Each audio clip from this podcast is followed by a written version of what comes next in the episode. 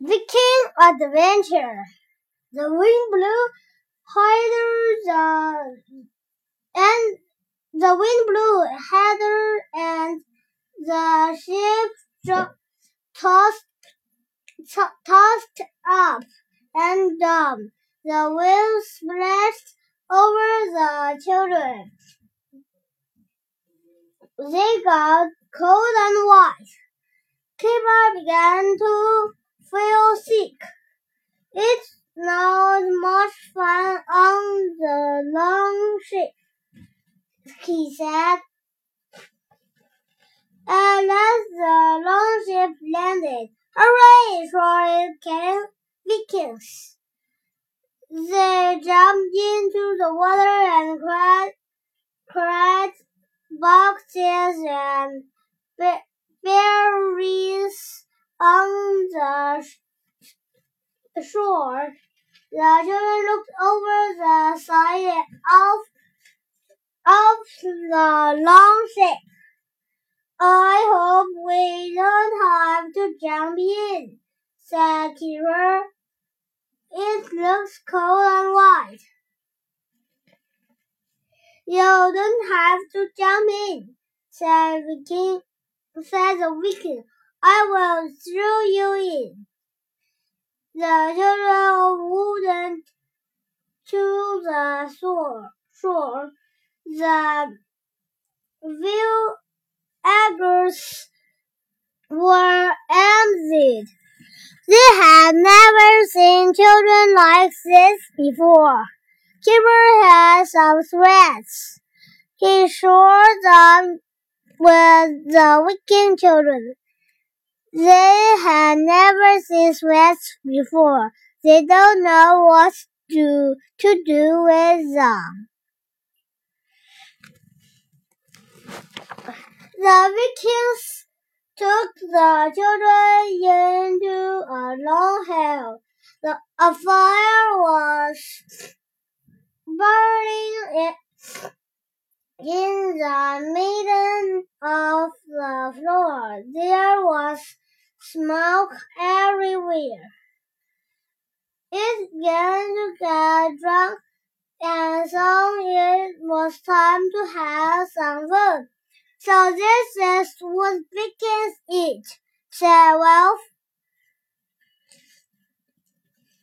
Uh, and so, and it was drunk a long ship sailed, sailed close to the shore. On the long ship were some Viking raiders. They were going to attack the village. One of the village villagers saw the long ship and ran into the long hill. Help, help, he called. Raiders are lying. The ladders looked very fierce. They, they ran towards in, uh, in the village. They are going to act, act, said Wolf. What can we do? I watch the magic cube glow, said Gibber. Liv had an idea he from her touch. The readers and the villagers had never seen a light like this before.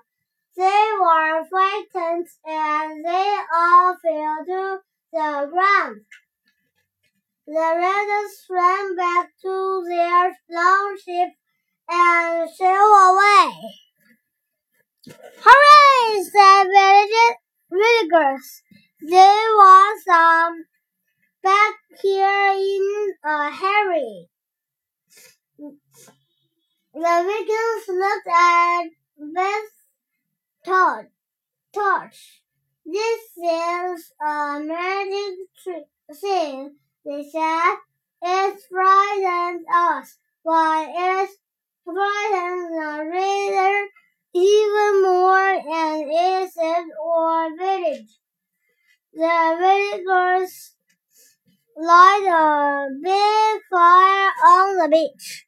They had a party for the children.